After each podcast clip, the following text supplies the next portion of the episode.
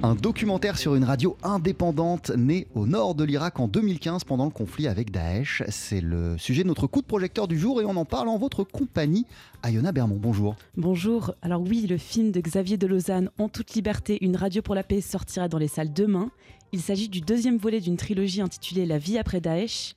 Le documentaire retrace le parcours de sept journalistes travaillant au sein de la radio Al-Salam. D'origine kurde et arabe de confession musulmane, chrétienne et yézidi, ils véhiculent ensemble des messages de coexistence sur les ondes et tendent leur micro aux réfugiés de leur territoire. On écoute Xavier de Lausanne, le réalisateur. Cette radio a été créée par un collectif euh, d'organisations françaises, dont euh, la Guilde européenne du RAID, l'œuvre d'Orient et Radio Sans Frontières, pour euh, essayer de, connecter les gens, notamment dans les camps de réfugiés, parce que vous aviez du coup beaucoup de personnes qui fuyaient Daesh, notamment qui fuyaient Mossoul, qui était envahi par Daesh à ce moment-là. Et donc, euh, les gens étaient éparpillés dans les camps euh, de réfugiés. Ils ne pouvaient pas se reconnecter les uns aux autres. Vous aviez des familles qui étaient séparées. Mais de fil en aiguille, euh, c'est devenu une, radio qui émet sur tout le nord de l'Irak. Et c'est surtout la seule radio complètement indépendante. Indépendante des partis politiques, indépendante des confessions religieuses qui, qui dirigent beaucoup les médias. Et alors, Ayona, cette radio est née aussi d'un besoin de réconciliation entre les communautés.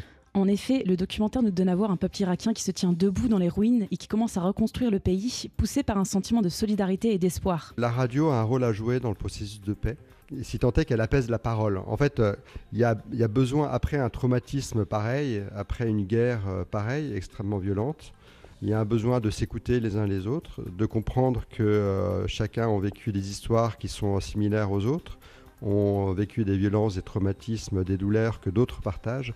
Et en fait, c'est important que les gens puissent s'entendre et s'écouter.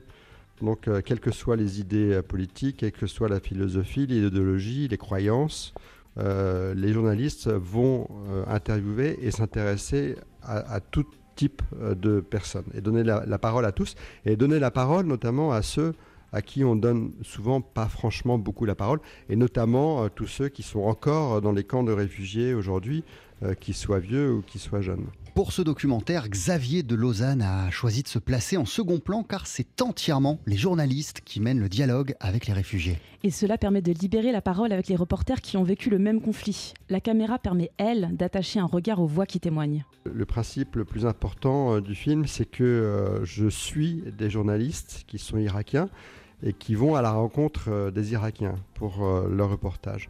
Donc, en fait, c'est un procédé qui est assez intéressant parce que c'est pas moi qui pose les questions aux gens, euh, ce sont les, Irakiens, les journalistes que je suis. Et ce qui fait que ça me permet de rester en retrait et donc j'adopte un, regard qui est un regard de cinéaste, qui est un regard plus sensoriel, on va dire, que informatif. Et c'est vrai que j'ai eu tout de suite envie de m'approcher des regards, de filmer les yeux, parce que ce sont des yeux qui avaient vu l'horreur, qui ont été témoins euh, pour beaucoup de leur barbarie, et qui aujourd'hui espèrent, espèrent autre chose. En toute liberté, une radio pour la paix, le documentaire poignant de Xavier de Lausanne sort en salle dès demain. Et ça a l'air passionnant. Merci beaucoup, Ayona.